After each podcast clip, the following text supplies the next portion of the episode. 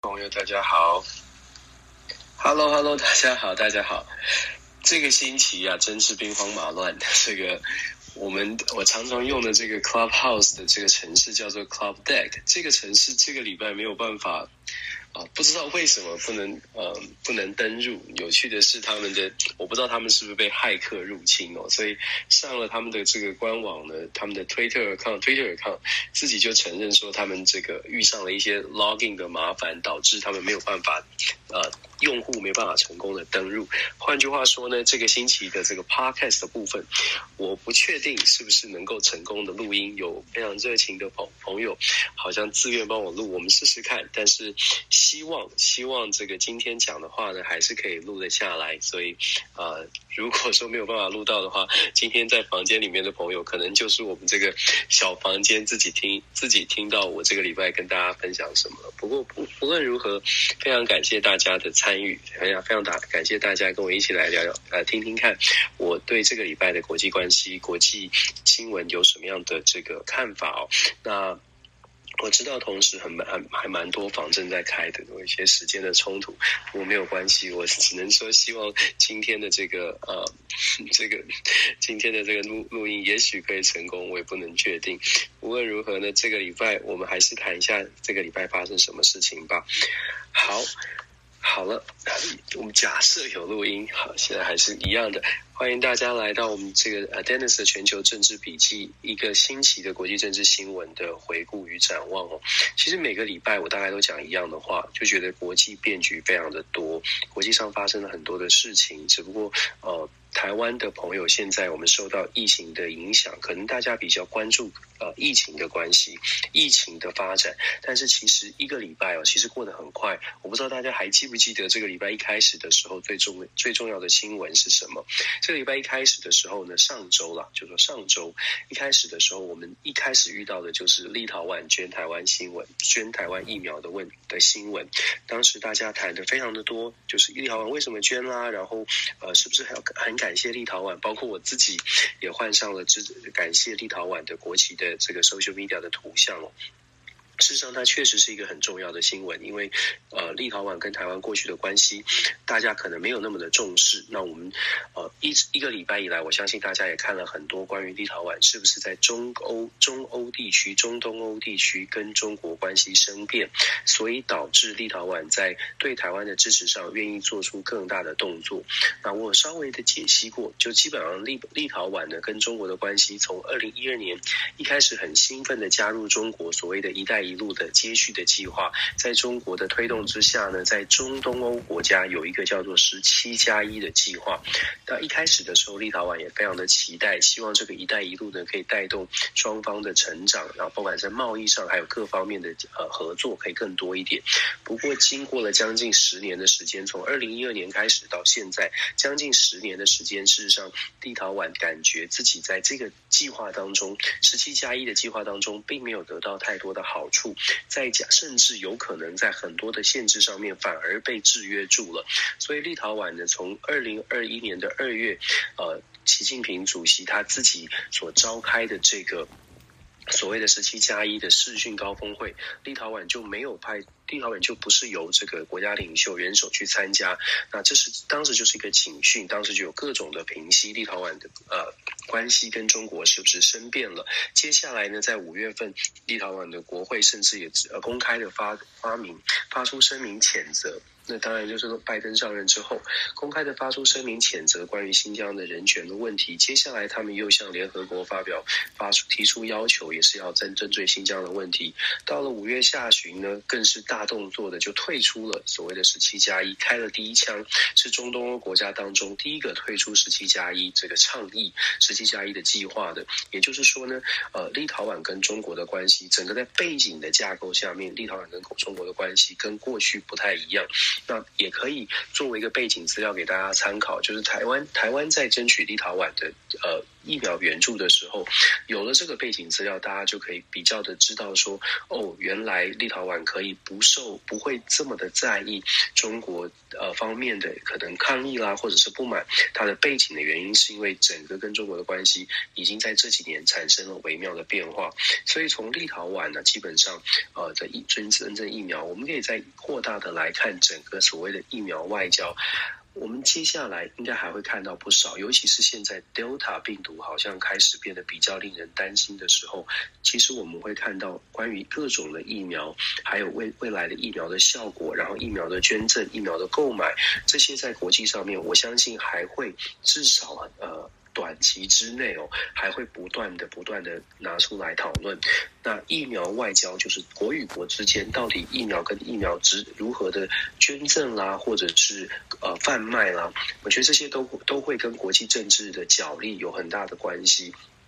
我们可能有些朋友听我分析过，就说各国在捐赠疫苗或者做以疫苗来做外交工作的这个选择跟方法上面有很大的不同。我们可以稍微的比较一下，就会发现，像是美国啦、中国啦、俄罗斯，他们虽然都有捐赠疫苗，透过国际组织，就是 COVAX 这个大家已经很熟的这个词，这个组织哦。透过 COVAX 的捐赠，事实上有不少，就说美国、中国、俄国也，俄罗斯也都有透过 COVAX 来来捐赠疫苗。但是大家有没有发现，美国、中国、俄罗斯这三个现在有疫苗的国家，呃，当然啊，我还没有讲欧洲啊，这三个这三个国家，他们在哦 COVAX 之外，事实上也透过了国与国之间，就是。一对一的方式，像是台美国捐赠台湾啦，日本捐赠台湾，就是很多国家，他也用了所谓的一对一的方式来做疫苗的呃援助或者疫苗的输送。那我们到底，我们就说这个问题呢，是跟大家一起思考的是，这样子国与国之间的捐赠，它到底有没有，是不是真的 no strings attached？就说，是不是真的完全的？无条件的，我觉得这个其实是可以讨论，或者是大家可以一起思考的。因为毕竟，就像我们接受到朋友的馈赠的时候，接受到朋友雪中送炭的时候，也许我们是无条件的得到，但是我们是不是在感情上，或者是其实在心理上面，有某种程度觉得一起，我们找到机会就要回报？那我觉得这是大家可以思考的。为什么这么说？因为其实欧洲国家呢，像德国，同样也在捐赠疫苗。可是他们所采取的路径就是透过 COVAX 这个管道，而且德国总理梅克尔就直接很表明的说，他们觉得不需要去不需要做这种国与国的捐赠，透过国际组织的捐赠，他们觉得更加的公平，而且也真的会让受赠国比较不会觉得我就是要来回馈德国，就是要来回报法国，所以我觉得这个是给大家一起来思考的，这个没有所谓的呃哪一个国家是方式是好或坏。都是感谢，来自所有的捐赠都是感谢。但是我我一直以来我都觉得，希望大家一直用稍稍的比较呃呃，这叫批判性思考吧。遇到所有的事情呢，就算它是很好的，就算它是值得感谢的，我们还是要很理智的去看待国际，尤其国际政治。我们一直说国际政治的新闻，在解读上面，我们我们还是多带一点点的呃，多带一多带一点。呃，就说批判性思考吧，一起来想一想，有没有可能它后续会造成接续的两个国家或者几个国家之间的交往会产生什么样的变化跟影响？我觉得这是可以思考的。透过国际政治的新闻的解读，再来这个礼拜还发生什么事情呢？这个礼拜还发生了北韩，我相信很多朋友之前都已经注意到北韩金正恩这个减重成功哦。我们这样形容，当然有可能他是因为健康的问题。那有趣的是，应该是。说，嗯，值得关注的是，北韩的官方媒体真的宣告了，真的正式的证实金正恩有这个大明显的减重。那为什么北韩的媒体会做这样的宣告？其实它有很多的很多的。问题是值得大家去思考的，因为北韩的媒体大家都知道，北韩的官媒基本上绝对不太可能，如果无非必要，是绝对不可能报道国家领导人的负面的消息，或者是有一点点健康不佳的消息。可是这一次呢，这个礼拜有趣的是，这个礼拜北韩的国家媒体正式的宣就报这个消息，而且还是说。还报道的是说，哦，国全国人民都很期待我们的领导人金正恩同志可以赶快的这个可以这个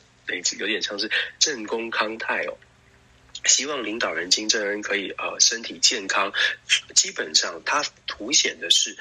金正恩的健康的状况，他确实有点问题。虽然他报道报道的轻描淡写，但是其实金正恩的健康状况确实有问题。上在前一个礼拜，呃，金正恩在周五的时候有讲出来说，美国跟北韩。北韩对于美国的态度是打算要对话跟对抗，讲了这两个对话 dialogue 或者 conflict。那讲了这个两个之后呢，在礼拜礼拜天台湾时间星期天接续的金呃金宇正，也就是金正恩的妹妹，就跳出来讲说，美国的解读包括了美国的呃北韩特使金城他们的解读，认为说，哎，北韩就是因为就是要对话。我们上个礼拜也还刚刚刚讲过，北韩有这个。粮食缺呃食物缺乏的问题，所以有可能是要对话的。我的解读是，我觉得北韩的粮食问题造成北韩必须要对外去学呃讯，就是传递出讯息，需要帮助。那金正呃金宇正呢跳出来，在这个礼拜不断的强调说，不是的，不是的，北韩会继续强硬哦。那再配合这个星期释出来的一些讯号，呃，北韩的领导人金正日啊、金正恩他的身体状况减。减重，身体的体重降了很多，减重啊，会是跟身体的健康有关系。我觉得北韩的状况呢，非常的扑朔迷离。那金宇正，我自己的解读会是金宇正对于北韩的影响力恐怕会越来越强，越来越强大。那金宇正，因为他可能会是第一位北韩的女性的领导人，我觉得他在呃行事的手法上面，以过去的言论，他在行事的手法上可能会比他哥哥更。加的强悍，不论在发言上还是作风上，为了要巩固政权，他可能会更加的强悍哦。所以，更加的强悍的意思是说，北韩的问题如果从如果真的要从金正恩转换到金宇正的手中，不论他是因为健康的状况稍微的退到后退到幕后，或者是真的打算要培呃培植他的妹妹来呃主管更多的事情，要训练他做更多的事情。金宇正到到目前为止的表现看起来，嗯，不知道是不是因为他的他的性他的这个女性的关系，他看起来他现在的表现是非常的强悍，尤其对美国所有的言论，金宇镇没有发表过，到目前为止没有讲，没有对美国或西方世界的国家呢讲过比较温和的话。以前大家都会解读说他是扮黑脸的角色，但是现在看起来，我觉得除了黑脸之外，他的国内的目的是因为如果要维持他的领导的地位，要像他的哥哥、爸爸还有爷爷这样的一个强势的领导，他可能要做的比呃。前面的这些他的长辈们更加的强悍哦，那我觉得这会是一个在亚太地区当中一个蛮大的变数，因为毕竟到目前为止，美国还没有还没有跟呃北韩牵上线，到目前为止看起来呢，北韩的状况还在还被美国放在一个次要的地位。可是我们说了，北韩的短粮食短缺的问题是真的，然后北韩的呃金正 n 的身体健康健康状况，如果也为真的话，事实上，北韩现在非常需要世界的关注，也非常需要呃有人赶快的跟他做接触。这我觉得这是他释出讯息的一个关键哦。所以，我觉得北韩的议题呢，接下来可能会是整个亚太地区稳定的一个一个不呃一个很。很值得关注的变数，尤其在最近这些一连串的讯息之后，那我们知道美国跟中国之间的关系到目前为止还在未定之天。我所谓的未定之天，是指到目前为止呢，说美国跟中国现在还在还在不断的收集资源，这一点呢。这个跟我们在这个礼拜也看到的一些消息是有关系的。中国跟俄罗斯现在正在做一个沟通跟协调，他们在这个礼拜已经开始进行了呃初期的初期的准备。那要准备什么呢？六月二十八号，也就是下周，在台湾时间应该是台湾时间星期一的时间呢，这个呃，习近平，中国国家主席习近平跟呃俄罗斯的。普丁就是总统普丁会进行一场视讯的高峰会，这个高峰会我个人觉得也是非常值得关注的，因为这是普京跟拜登见面之后的高峰会，双方会谈什么，会讲出什么结论。这个礼拜有所谓的中国跟俄罗斯太空的合作，之前已经有陆陆续续的太空合作，这个礼拜又有新的声明，双方在太空上面会进行更多的合作。那整个上个上个星期呢，呃，整个在俄罗斯在军事的演训上面，上个星期因为美国带领的黑海的这个演演习叫做黑海微风哦，Breeze 啊 Black Sea 的这个 Breeze，就黑海微风的军事演习，超过三十二个国家。的军事演习事实上正在正在展开，所以在俄罗斯，俄罗斯呢，这样对应的这个黑海微风的计划，还有俄罗斯在太平洋的军演，在上上周呢，也是真的是东东西两边同时进行，那。基本上，俄罗斯我们之前说过，俄罗斯想要展现的是它的军事的肌肉，展现军事肌肉。我一直在我的解读跟大家分享是，俄罗斯展现军事肌肉的目的，并不是在真的要打仗，就如同之前俄罗斯派了十万大军到了乌克兰的边境，最后也是撤军哦。那当时很多人说，美呃俄俄罗斯跟乌克兰会不会真的打仗呢？我们当时的解读就是说。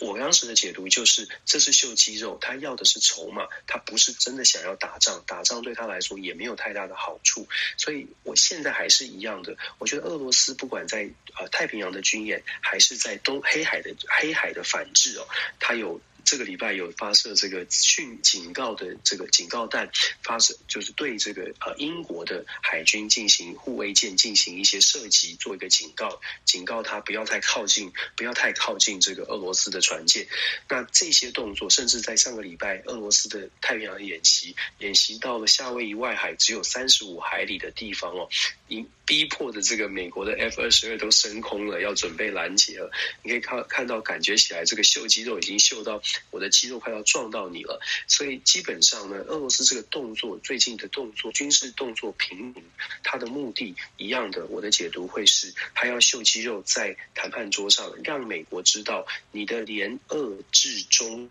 手法跟七零年代的联中制俄的手法呢，可能现在要去做一个重新的思考。他知道拜他拜他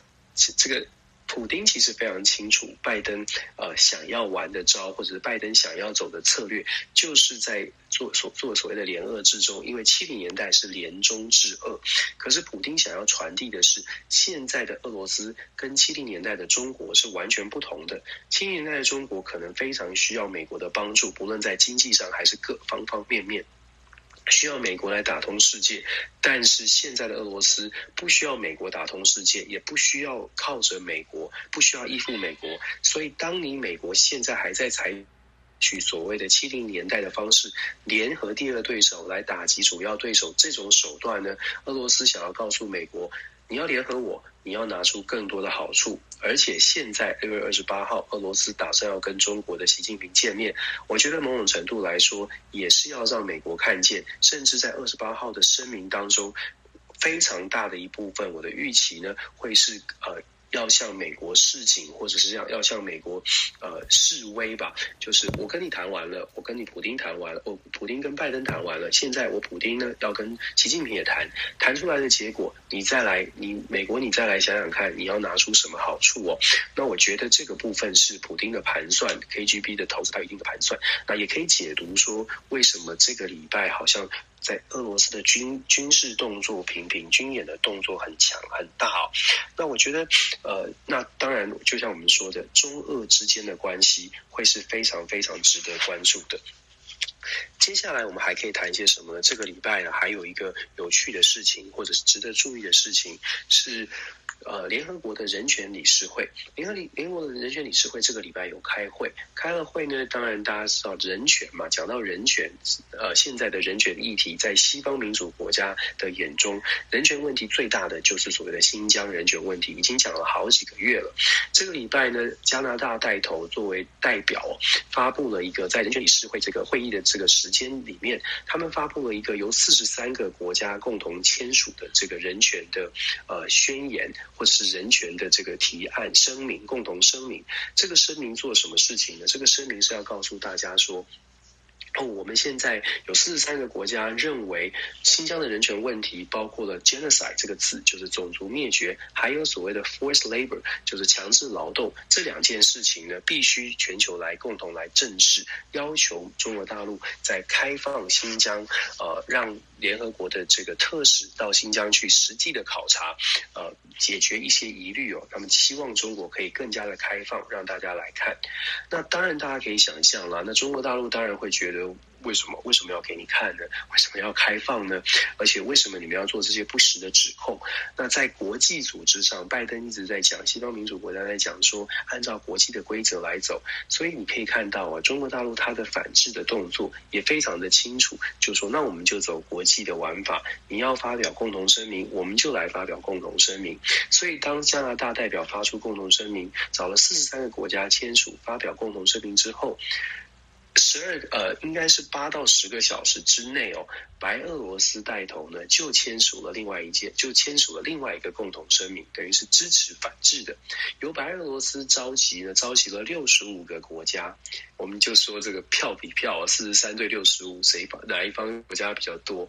白俄罗斯召集了六十五个国家，发表了另外一个反制的声明。这个反制的声明重点当然不是人权，这很有趣哦。加拿大强调的是人权，那反制的一方呢，讲不讲人权的部分，他们反制什么？将这个白俄罗斯带头的这个共同声明呢，反制的是说，像联合国这样的一个组织呢，它的成立的目的是为了要化解歧见，成立的目的是为了要这个求同存异，而且联他认为说，联合国的这种国际组织必须要能够尊重，而且不干涉任何国家如何内部的运作，等于是不干涉他国的内政了。这个。大家听得可能很熟悉，很多的地方都是这样讲的。很多的国家，那不管是中国也好，还是东南亚国协，基本的原则都是不干涉不不干涉他国内政为原则。所以你可以想象，就是。啊，在这个反制声明当中，就如同我说的，他不讲人权，他讲的是我们我们这个国际组织的基本的原则是不违反、不干涉他国的内政。六十五个国家签名哦，不只是这样，中国还找了波斯湾国家的六个波斯湾国家联盟，像伊拉克这些国家哦，六个国家也一起再发表一个团体的声明。所以六十五加六就是七十一，算一个简单的数学，七十一对西方国家的四十三，还不止这样，中国还找了。非洲的很多的国家发表个别的，他们可能不加入这六十五个国家，可能因为各国之间有不同的意见，嗯，各各国的这个关系也不一样哦。有二十个国家呢，很多是来自非洲的，二十个国家国家独立的发表单面，就是呃各国自各自发表书面的声明来支持。所谓的国际组织不应该干涉他国的内政，也不应该做不实的指控哦。大家想法讲法可能不同，大概原则上基本上就是支持中国。所以刚刚我说的六十五加六加二十，中国大陆总共在十几个小时之内累积了九十一票。其实这这也是我们说的拜登政府的外交政策，虽然看起来以所谓的价值导向，拜登上来之后讲的是 value-oriented foreign policy。价值导向的外交政策听起来很不错，而且他上任之后，大家可能也感觉到，尤其在台湾的媒体，我们看到的媒体。如果以美国中心为观点的媒体，大概都会觉得说，哎，顺风顺水，好像很不错。就基本上拜登上来之后，大家都很给面子，甚至连普丁都握手言和了。可是其实给完面子之后，挑战才真正的开始。因为像我们刚刚说的人权人权会议这个宣言发表之后，我们可以看到拜登所讲的，在国际组织当中，透过国际的规范来制约中国这样的一个理想。要有很多的国家要支持才行。现在看起来，所谓的西方民主国家以刚刚所说的四十三票，可是中国大陆可以在很快的时间拿到九十一票。所以，如果真的按照所谓游戏，际规则、国际关系的国际组织的游戏规则来看呢，坦白说，中国目前掌握的支持还是挺多的，还是挺多的。这也是为什么，其实美国他们呃，美国在强调的这个价值理念的外交政策，可能还会还有蛮长蛮多的努力要走。即便这四十三个国家加起来的可能经济的表现，呃。的占全球的比例是非常非常高的，这个是会有一些压力。但是以目前的国际游戏规则，票票等值，每一个小国的票，每一个小国不管大小了，每个国家都算是都算数的话，其实呃，拜登所代代表的这个西方国家，或者拜登所说的美国回来了。其真的还有蛮长一段路要走哦。那大家可以一起来想想看，就是我们如果呃觉得说，诶，好像知名的国家，台湾同朋朋友们比较熟悉的美国、德国、英国、法国，我们就说二德法美日澳英好了。这 个当年的八国联军，我们假设我们说的俄俄国好像俄国没有，我们就假设大部分我们所知道的台面上的民主西方民主国家，通通都站队，通通都站在美国这边。也许经济的实力也真的是占了全球的很高的很高的百分比，但是回到了联合国的框架，就不说安理会五个五个成常任理事国里面有两个否有否决权的，可能会支持中，包括中国自己跟俄罗斯，可能站在中国这边。就不说这个，就说整个一百九十三个联合国的会员里面，有多少的国家会无条件的，或者是会呃全力的站在呃美国这一边？那我觉得这个这就是为什么我们说我们要呃很真的，美国有很长的路要走。那台湾站在我们期待靠着美国连接世界的这个想法，或者是这样的一个努力的方向呢？可能我们除了美国之外，我们也要像刚刚一开始说的那个立陶宛啊，我一直想想，一直一直就是呃。解读这样的事情，我都会说，其实台湾可以努力的朝向除了美国、日本这些已经关系很好的国家之外，我们台湾可能真的要走出去的话，真的要国际观，真的要国际空间。或许朋友们可以思考，我们是不是在其他可能本来不是很熟的，像欧洲国家，甚至非洲国家，也多一点琢磨。我觉得这个可能是呃，在现在的国际关系、国际的游戏规则里面可以去努力的。毕竟。中国大陆现在在 COVID 的疫情之后这一两年哦，从全球的这个形象调查来看，确确实实中国大陆在全球各国的人民的心中，可能形象上面都出现了一些变化。这一点我觉得呃也是蛮值得观察，也是台湾的朋友大家可以一起来思考的。我还是要强调，美国日本很重要，但是我们也不是说美国日本不重要，美国日本非常的重要，但是在重要之余，台湾可能要。也许我们多花一点资源，或者是也许我们去多思考，除了美日之外，在游戏规则上面，可能要更多的国家支持台湾，我们才会真正的有所突破。这个礼拜呢，一样的，我们既然讲到欧洲，讲到讲到非不是我们非常熟悉的地方，那又要我又要再讲一下中东的状况了。伊朗的部分哦，我们一直在讲，就是说如果大家听我们这个每周分析，我一直都在都在。期待告诉大家，就说伊朗有什么样的新进展。伊朗的这个总统，新的总统莱西呢，他这个礼拜也是一样。声明是非常强硬的，就是说对于美国的态度是很强硬的，持续强硬。大家可能一直每个礼拜如果来听我做过这个一周的回顾，我们大概每个礼拜都会继续追踪像中东啦、像以色列、像阿富汗有一些后续的报道，呃，跟大家分享。因为其实这些国家、这些地区发生的事情，也许跟台湾没有直接关系，但是这些国家发生的事情呢，跟美国有非常直接的关系。我们常常说，很现实的说，很这样举例，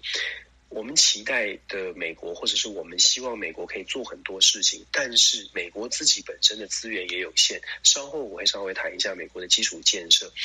美国自己本身的资源也有限，所以大家可以想象，如果我们希望美国付出很多的资源，或者是有有足够的能力。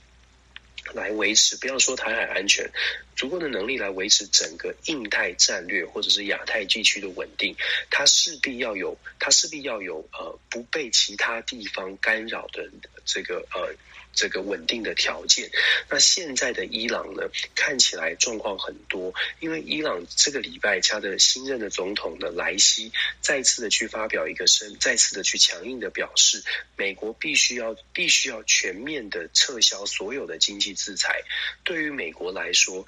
现在对于伊朗的唯一前置，就是透过经济制裁，就是透过对伊朗的可能是石油禁运，或者是很多的禁运跟禁令，让伊朗还会被局限在他现在的这个行为框架当中。美国这这个礼拜也有不少的评论跟投书，专家学者智库都有一些会议在讨论伊朗的话题，到底该怎么解决？尤其是现在伊朗在八月份新政府就要上来了，会不会有有办法继续的沟通，或者是八月底之前如果没有谈成核协议，后续还有办法解决吗？那现在美国最大的争议点是，美国到底要不要按照伊朗的说法，全面的把所有的经济制裁都 lift，就是都取消掉？那现在问题是出在没有经济制裁，美国还剩什么手段？如果没有任何的经济制裁，美国对伊朗到底有什么钳制力？因为我们知道，美国在中东也撤军，也不断的在撤军，因为还是要讲哦，就是说美国的资源有限，我们也可以稍微谈国防预算。美国的资源有限，所以在美国资源有限的情况下，没有军事，没有经济制裁。剩下什么可以制衡伊朗？这也是为什么美国到现在为到目前为止，包括国安顾问 Jack Sullivan 都在强调，美国还没有看到跟伊朗核协议，在伊朗核协议的问题上，美国还没有看到尽头。虽然讨论了很久了，已经第七轮了，马上要第八轮了，已经讨论这么多轮了，好像。一些小小的争议都解决了，但是坦白说，核心关键没解决。核心的关键就是经济制裁是不是要全面的全全面的这个呃全面取消？再来是对伊朗的核核子设施到底要裁减多少？这些也都是争议哦。那到目前为止呢，美国不放手，伊朗。温和派可能愿意妥协，但是新上任的莱西强调，新的政府他们要求的是绝对不能够退缩，这是有点像是民族情绪已经起来了，要去煽动这件事情，让很多的这个伊朗人呢。你可以想象为什么会选出一个这么激进的保守派，这么激进的反美派？他自己莱西本人就是美国的黑名单上面的人哦，所以选出这样的人，基本上你可以看到伊朗的民意的反弹。那当然跟美国经济制裁之后，伊朗人民过得并不并不好。我们之前有分析过，过去从经济制裁以来这三年，伊朗光是石油的运石油的输出就损失了至少一千亿美金，这是伊朗自己官方的说法，损失了至少一千亿美金。那大家。可以想象，如果我们是伊朗的人民，你会不会对美国有反感？你会不会想要去选出一个反美的领袖，然后带着你的国家，带着带着伊朗一起来反美？那既然要反美，那核协议美国又不愿意把所有的经济制裁取消的话，你愿意签吗？我觉得有的时候我们看国际关系，我们看。很多国家的一些举措，如果我们不要只看新闻，我们是跳到那个国家去设身处地的了解整个事情的来龙去脉之后，也许你会觉得人家一点都不疯狂，人家一点都。没有不理智，人家是非常的理智，在想对于国家整个从国家利益的角度出发，我们需要什么？那既然讲到伊朗，讲到国家利益，我就不得不说，这个礼拜还有对台湾有一个新的消息，就是我们可能要开始下个礼拜呢，要开始复谈所谓的贸易协定，台美的贸易协定。那大家会很高兴嘛？就是。台，台台谈台美的贸易协定当然好啊。既然要谈谈贸易协定，那我们就来谈一谈所谓的自由贸易协定，或者是所有的贸易协定，它一个它是一个什么概念？我相信朋友们就是呃，一定可以理解呃一个。两个国家之间，一个国家如果要想要跟另外一个国家开始开启所谓的贸易协议的谈判，绝对不是心里想着说我们来谈，我们跟一个国家来，我们跟另外一个国家谈贸易协议，因为我们想要帮助那个国家，因为我们想要让利给那个国家，所以我们来谈自由贸易，我们来谈所谓的贸易协定。换句话说，所有的国家在开展自由贸易协定，一定是看到了相互的利益，甚至是看到了自己国。国家可以透过签订自由贸易协定获得什么样的好处？所以我们才开启这样的一个这样的一个对话，或者是开启这样的一个协议的讨论哦。那大家可以想一想，台湾跟美国之间如果一样的，我们讨讨论国际政治新闻，我们不是只是报新闻，我们希望跟大家一起来聊，就是我可以跟大家分享我的观点。那我们的想法是说，要开启这样的自由贸易协定，它背后的动机是什么？它背后的动机就是说，我要得到利益。以台湾跟美国之间，我们知道台湾最强的就是半导体，其实美国也毫不避讳，在所有的场非常多的场合，包括国会的听证会上，戴琪不管是贸易代表还是所谓的财务财政部的这个贸易部长。呃，Raymond 就是雷蒙雷雷呃雷蒙德都在讲，都在讲什么呢？都在讲说，嗯，台美之间在半导体、在科技业的产、在科技产业上面，应该有更多的连接。换句话说，台美之间的贸易协定非常有可能从半导体、从科技产业、产业链的结构。结构上面的连结开始哦，那我们就要去想了，因为过去以美国的谈判的经验，呃，如果在川普之前，我们大概可以知道，呃，大概可能可以在谈判上面得到的利益稍微多一点。为什么这么说呢？如果回顾我二零一七年美国跟韩国，川普上台之后，马上的去重新调整美韩贸易协美美韩自由贸易协定，美韩自由贸易协定大概是在二零零九年二零零九年奥巴马上任的时候。开启的这个对话，那一二零一二年的时候正式的签订哦，结果在不到五年，大概五年的时间，川普上任之后，马上重新检视，马上重新调整，而且呢，当然是朝向美国的优势的这这个部分去做多一点的开放，对美国是比较友善的。那在同样的二零一七年，川普上任的时候，开始所重新检视所谓的美加墨贸易协定，现在叫美加墨。知道之前叫做北美自由贸易协定哦，北美自由贸易协定在川普重新检视之前呢，美国非常多很多很多的美国的不管是经经济相关的学者还是政治人物都在都在讲说，北美自由贸易协定其实是让利给另外的加拿大跟墨西哥很多，美国是美国是受伤的，当然这各有自己的说法，但是川普上任之后呢，就用。真的是强迫的，大家如果回顾这个新闻，真的是强迫加拿大跟墨西哥基本上就是要接受比较对美国有好处的一个呃贸易的条件，而且重新修订，甚至名字就换成了美加墨自由贸易协定。所以基本上我们为什么要讲这样的背景故事？想要告诉大家的是，所有的自由贸易协定它都是一个谈判，谈判都是有取有得有失，而且都不会是说哦两个好朋友我们讲得很好，我们很。所以我们就互相来，互相一定会 win win。我觉得在国际贸易的场合，国际贸易的谈判呢，我们可能啊要更加的小心谨慎，尤其是跟国家利益有关。为什么我们会说跟国家利益有关，而且要小心？尤其对台湾，因为大家知道半导体是我们的呃命脉，半导体是台湾的护国神山。我们既然会叫台积电叫护国神山，当然有它的道理。重点在于护国。如果半导体是护国的产业的话，在半导体跟美国的贸易谈判，就必须要更有国家级的战略。这个好像如果常常听我讲话，常常听我分析，就会听出我的担忧。我一直觉得台湾的对外的这个沟通跟对外的谈判呢，我们有的时候太过于。太过温和，或者是太太想要交朋友，呃，导致我们可能在国家利益上面。也许没有觉得我们一定要拿到什么，呃，一定要一定要争取到什么，反而是我们觉得有有交情就好，有友谊就好，能够取得更多的连结就好。可是我觉得在现在这个时代，尤其是在我们现在在半导体产业还有一定优势的时候，我们看到这样的新闻，看到 TIFA 正要开启谈判，台美之间要做贸易谈判，我觉得所有的朋友呢，可以一起来思考哦，做任何的贸易谈判的时候，我们想要得到什么？当然不是。我们一个单独的个人可以改变什么事情？可是我觉得，或许透过嗯一起来思考，我们可以我们可以一起来想一想，就是当我们看到最后的谈判的结果的时候，是不是大家呃都都满意，或者是大家觉得有没有符合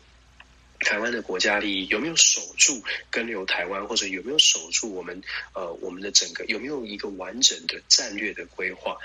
最近。一一几个月以来，我相信大家已经都看见了。从四月份，韩国宣布了所谓的韩国的 K 半导体 K 计划，要把韩国的半导体跟全世界的半导体产业做一个紧密的挂钩跟连接。未来韩国可能在二零三零年要超越台湾，二零三零年韩国要成为整个半导体的世界里面的主导的，要么要站上主导的地位。十年之内啊，韩国要投入非常多。那这也是为什么我们说台湾不只是要跟美国建立一些连接，台湾可能在半导体，尤其我们还在领先的时候，我一直在讲，尤其我们在还在领先的时候，也许我们更多的人、更多的朋友去意识到哦，我们的。对外关系跟我们的产业发展，跟我们的全体的国家战略，台湾到底要往哪里走，其实都有很密切的影响。我们可以稍微知己知彼，我们可以稍微看看周边的国家怎么做，尤其是我们其实，在半导体产业上面最近竞争最激烈的韩国，人家是怎么谈判的？我觉得这个呢是呃，我们台湾可能要去注意的事情哦。那。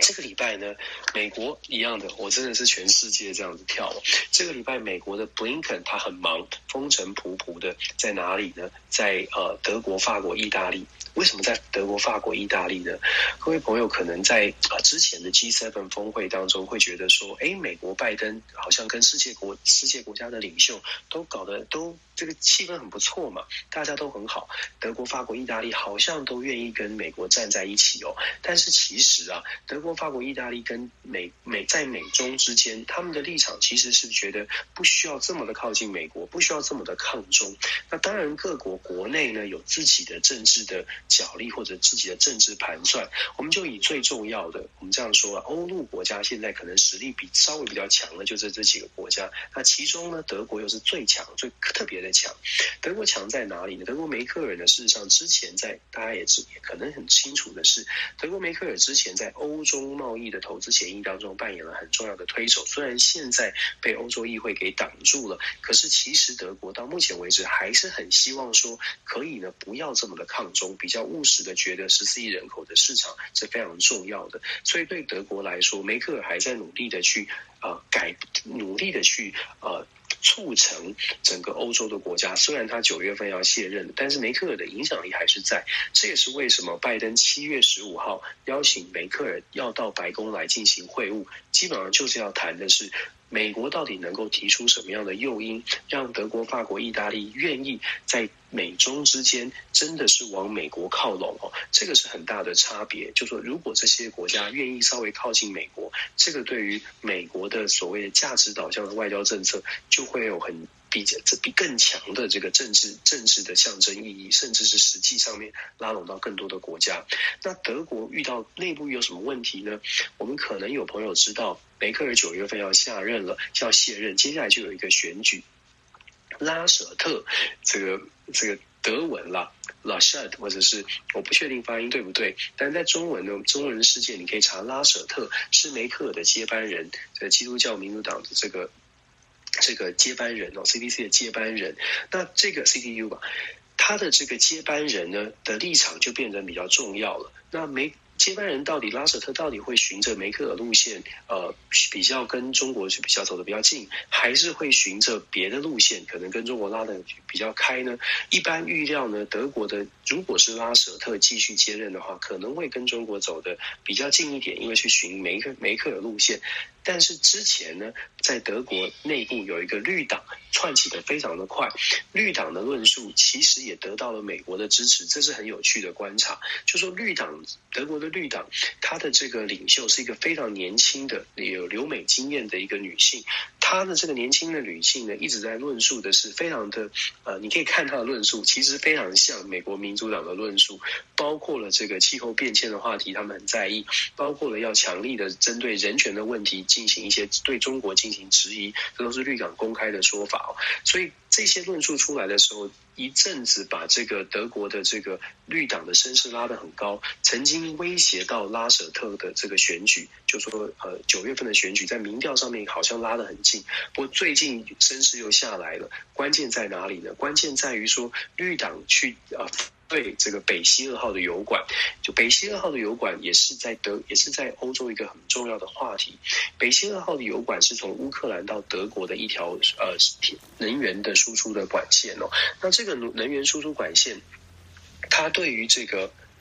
它对于这个呃整个欧洲。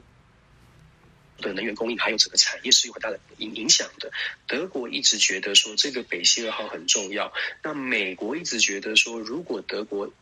这么依赖来自俄罗斯的能源，不论在产业或者是安全上面，都会有很大的疑虑，因为变成依赖了俄罗斯。未来俄罗斯有什么变化，或者俄罗斯要求德国做什么事情，或许德国就会就会受到影响吧。所以绿党呢，德国自己内部的这个绿党，他们就反对北溪二号，甚至觉得说北溪二号这个不应该不应该让它存在哦。他们的论述是比较强硬的。可是大家要知道，德国很重视，德国很务实，德国的。产业界很重要，所以德国呢，在国内因为绿党的强硬的声明，针对北溪二号、针对能源的议题，其实还蛮强硬的，就变成了很多人务实德国人觉得，也许我们不应该呃换别的路，也许我们应该继续维持梅克尔的路线，也许务实对德国是比较比较好的。所以在六月份的时候，这个选举啊，地方的选举就。然后民调也看见了一个翻转，本来很声势很一直往上冲的这个绿党呢，最近又开始下跌了。拉舍特的声势又上来了，但是拉舍特声势上来就有比较有趣了，就像我们刚刚说的，拉舍特声势上来对美国来说，它会是好事吗？因为拉舍特跟中国的关系可能会延续梅克的路线。还有一点是，呃，更特别的是，其实大家去看拉舍特跟俄罗斯的关系，就会发现拉舍特并不是一个反对俄罗斯的人。换句话说，梅克尔的接班人非常有可能是喜欢比较亲近中国跟俄罗斯这一个组合的。就说当德国的新任的接班人可能比较亲近中国跟俄罗斯。你可以想象，在美国这边会作何感想哦？会不会是比较大的威胁，还是觉得哦没有关没有关系？我觉得有的时候国际关系就是，嗯，它可以很复杂，但是我们把它讲的。把脉络讲出来之后，你会发现，哎，好像好像可以理解为什么某些国家、某些政治人会做出什么样的举动，甚至帮哪一个国家说话。现在我可以跟大家分享的，就是说，现在的拉舍特他自己本身过去跟俄罗斯有很多的交集，再加上他跟中国如果延续梅克尔的路线，其实拉舍特的接任对于美国来说会是一个蛮大的变数。那当然，这也是为什么我说我们再去解读为什么现在。为什么现在哦，德国的梅克尔到白宫的访问会是蛮重要的？我、忘记刚刚忘记说一点，就是说普丁自己本身呢，如果我的理解是正确的话，普丁本身是会讲德语的，所以普丁跟德国之间的沟沟通是没有太大的障碍的。所以我觉得现在的拜登呢，要在很多事情，你看。你看，如果我们把时间轴拉出来，你就会发现，我们虽然在讲国际新闻、每周国际新闻，可是如果我们把时间轴拉出来之后，你会发现，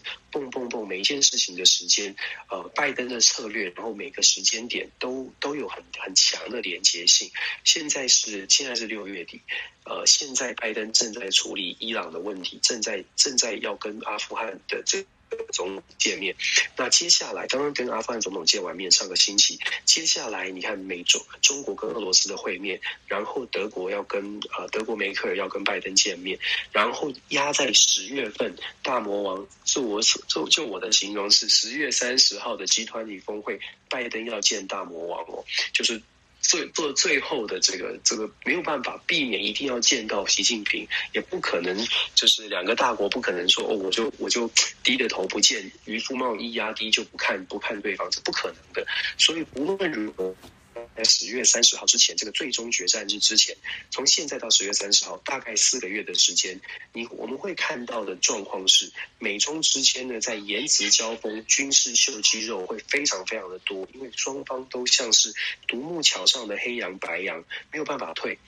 这个时间点绝对没有办法退，绝对是只能往前走，走到最终的那个点，大家一定要有人退让的时候，才会出现转折。可是，在此之前，我相信剑拔弩张跟对立的状况会非常非常的多。在中国的战狼外交，美国的强硬，美国的人权的事件，不断的会发出声明哦，都会发生。像这个礼拜还有香港苹果日报因为熄灯了，拜登也针对苹果日报。的声明也说中国不能够再压制所谓的言论自由。其实双方就像我说的，双方是绝对不会。我自己的研判是，双方都不会释出善意，也不会有温暖。现在就是在收集资源，拉成群结队的拉帮拉党结派，就是要把谈判桌上的筹码，十月三十号见面的时候的筹码累积到最多，然后在十月三十号王对王的见呃对决。当然，双方见面一定也是笑笑的，一定一定是开开心心，看起来是表面上呃就是风度要展现了，但是其实现在台面下的暗潮汹涌跟。国际角力的拉拉资源是非常明显的，大家还可以，我们可以一起来关注下去。这四个月会有非常多的、非常多的一些讨论哦。那我们刚刚才讲到说，有哪就是这四个月的冲突，这四个月的这个剑拔弩张，还有什么事情，还有什么点，还有什么变数？阿富汗就是一个变数，呃，然后这个。我刚刚想到什么？阿富汗就是一个很关键的变数哦。阿富汗这个变数在哪里呢？阿富汗是已经说好了，就是在十月三十一啊、十月三十号的见面之前，九月十一号就会先有一个呃，这个呃，哦，对，我刚刚讲七月一号有个重要的事情，就是中国大陆中国共产党见证呃。建立成立一百年，所以我刚刚说，就说双方的剑拔弩张是绝对不会，至少短期内是不会往后退的原因，就是因为双方都有很强的动机，必须要展现自己最强的那一面。大家想象一下，如果你是这个中国国家主席，你如何在中共建呃建建党一百年的时候说，我们来我们来跟这个美国好好谈，我们来我们来放软，我们来我们来降低姿态，绝对不可能的。我说就是。有的时候就是理性的思理性行为嘛，rational choice。你如果是习近平，你会怎么做？有的时候大家这样想，就是换个角度去想想看，也许可能可以了解说为什么会是这样。当然不能全部，可是至少我们去思考。那七月一号是一百周年，那一百周年要呈现的是国家很强，中国崛起啊，中国很强硬，面对西方的帝国主义绝对不会退让。我觉得这都是非常合理的，就是。为什么会看到看到这些？不论是战狼外交啊，有一些朋友看，还有这种什么比中指的啊，然后有一些批判。其实我觉得这是理理性的思考的话，都可以都可以解读它背后的行为逻辑。我们刚刚说。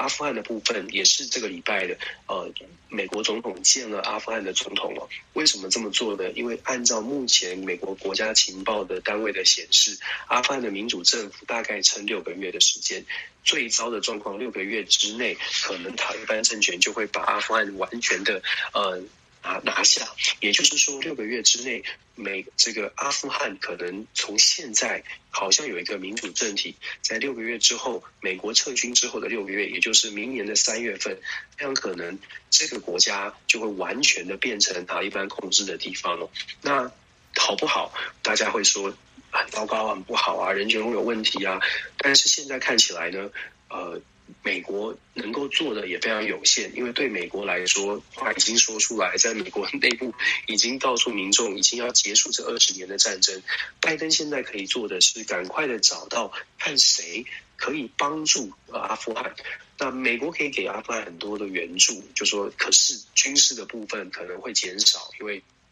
话已出口，现在的美国呢，一呃，这个礼拜提出来的是，赶快针针对曾经在阿富汗地区帮助过美军打仗、帮助过美军翻译啊等等行为的行行动的阿富汗人，提供紧急的政治庇护，加发签证给这些人。可是。几百万的阿富汗人口怎么可能全部都解救呢？所以基本上，美国在撤军之后，现在看起来已经有非常多。我相信大家看国际新闻，已经应该看到非常多的预测，就是阿富汗即将垮，就即将崩解，即将崩解。有一些呃媒体用的是崩解啊，collapse，就是用整个。崩溃来形容阿富汗接下来的呃未来哦，那为什么阿富汗的事件我会解读？可以跟大家分享，阿富汗的事件也许是中美关系的一个一个转折，但不确定，但是也许是一个转折，因为其实阿富汗跟中国有接壤，我不知道大家熟不熟悉地理位置哦。阿富汗跟中国有接壤，虽然接壤的部分很小，可是这个接壤的部分跟呃刚好跟中国接壤的是新疆，那新疆呢？中国政府为什么对新疆有强力的手段，用强力的手段去限制新疆？是因为新疆他们认为说新疆有维吾尔族，有所谓的疆独，疆独里面最严严厉的、最这个动作最激烈的，就一支一支叫做东突厥斯坦的这个反抗组织。东突厥斯坦斯坦的反抗组织呢，按照这个情报显示，东突厥斯坦跟阿富汗的这个呃这个呃。阿富汗的阵阵营呢，就是反对，就是恐怖组织的阵营是有连结的，所以其实过去这二十年呢，中国在某一种程度上呢，呃，因为美国在阿富汗的驻军，所以让东突厥斯坦或者是整个的反抗的阵营，呃，整个的所谓的恐怖组织的阵营，它的连结上面，或者是实力的进展上面，没有这么快速的蓬勃发展，所以有一些的媒体或者是智库的报道呢，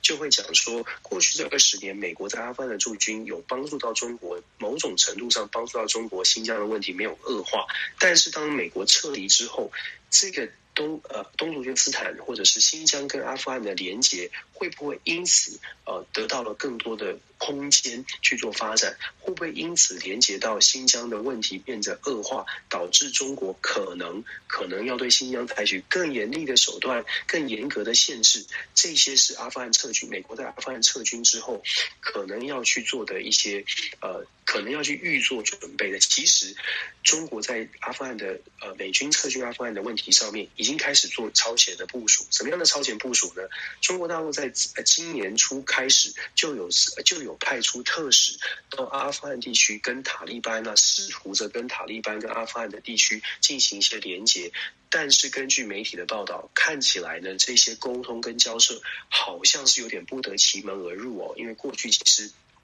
连接不是那么的深，所以好像有点不得其门而入。所以我们在表面的外交上面，我们会看到中国的外交部其实有几次讲到阿富汗的事件，他们都认为说美国应该负起更高的责任。这一点很有趣哦，就说。中国大陆在对很多的议题上面都会觉得说美国牵涉太多、干涉太多，但是在阿富汗的议题上面，如果大家去查的话，就会发现中国外交部对于阿富汗的问题，美军撤军阿富汗，很罕见的是他们会去会说说美国应该要负起什么责任啊等等，这点很有趣，就说你可以看得出来一点一点点的端倪，是在某些议题上面，其实中国还是希望美国扮演什么样的角色，因为跟中国是有关系的，所以呃，其实就是说。整个的国际新闻呢，它没有办法。如果我们看每个礼拜的国际新闻，如果我们可以拉的长一点，拉的时间轴前后的脉络稍微的都把它连接起来，你就会发现国际新闻它的发生都不是当下今天突然爆发的，它都是。累积的，而且它还会持续的蔓延下去。这也是为什么每个礼拜要做回顾。有些新闻大家听过，我们再来做一个回顾，而且我们来做一些展望。下个礼拜，就像我说的，下个礼拜的大事有哪些呢？美国会见美国的总统，尤其在元首的见面上面，我们会看到很多的见面。下个礼拜也是来到了七月一号哦，那也会进入到所谓的一百周年的中国中国中国共产党的这个呃这个成立一百周年的开始。那一系列的可能会有一系列的行行动，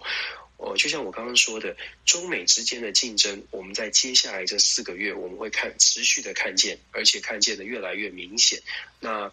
目的是十月三十号，我自己的解读啦，可以跟大家分享。准备我不知道。后来的判断，大家可以来来来看看是不是按照这样的发展哦。我自己的解读是，接下来这四个月的冲突，或者接下来这四个月的剑拔弩张，目的就是十月三十号双方在见面之前，可以拿到更多的筹码。那我们也看到美国开始会有更多的动作，在邀请很多的人来跟拜登见面，或者是提出开出一些条件。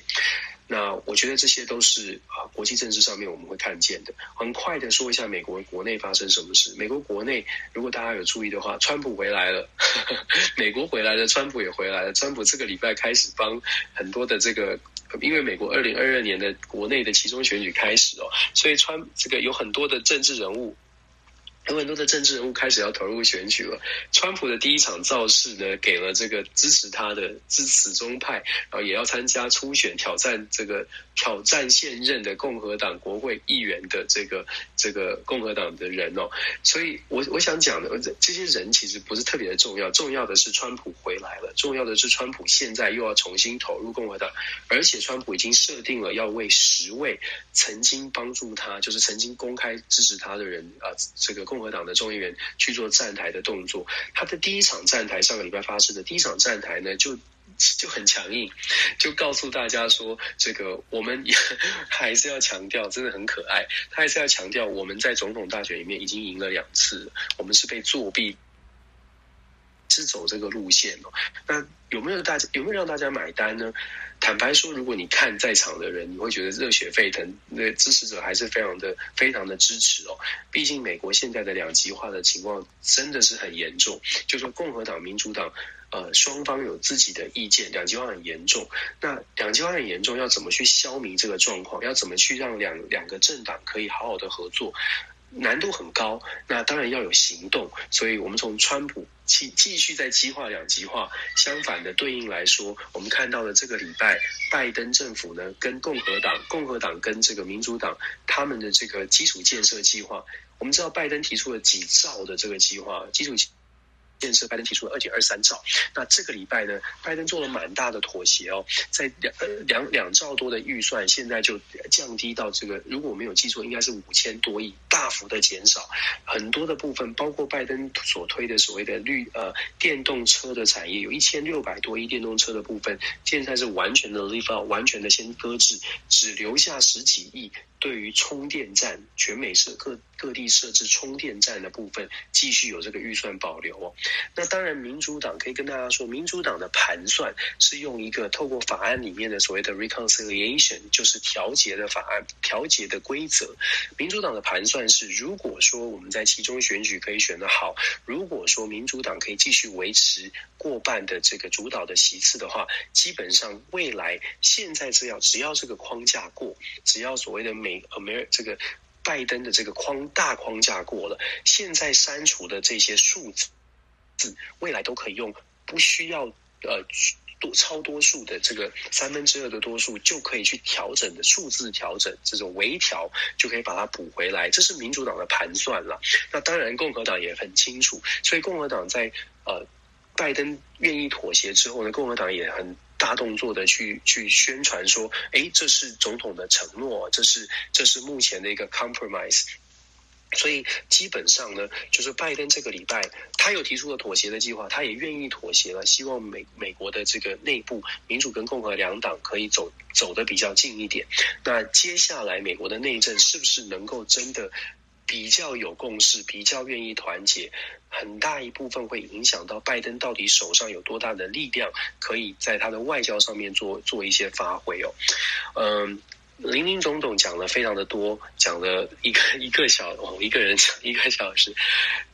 对，我话很多，抱歉。我们讲了一个小时，我们从北韩，我们讲，我们从北韩讲到讲到中东，讲到美中之间，讲到俄罗斯，讲到接下来六月二十八号俄罗斯普京跟习近平的见面，七月一号中国中国中国中国共产党的见证，七月十五号的这个呃会面，然后拜登接接连的见。呃，见这个呃，我们还没讲到，拜登也会见以色列现任的总统，然后拜登见阿富汗的总统。事实上，我们可以看见的是，这个世界还有我们还谈到了台美的贸易贸易协议哦。我们讲了好像很多事情，但是其实呢，还有很多不是我们是我们没有关注到的。譬如说，我用想了，我们就可以想到，非洲的伊索比亚正在面临饥荒的一个非常大的粮食危机，美国也正在介入。我们就想象我们自己是拜登，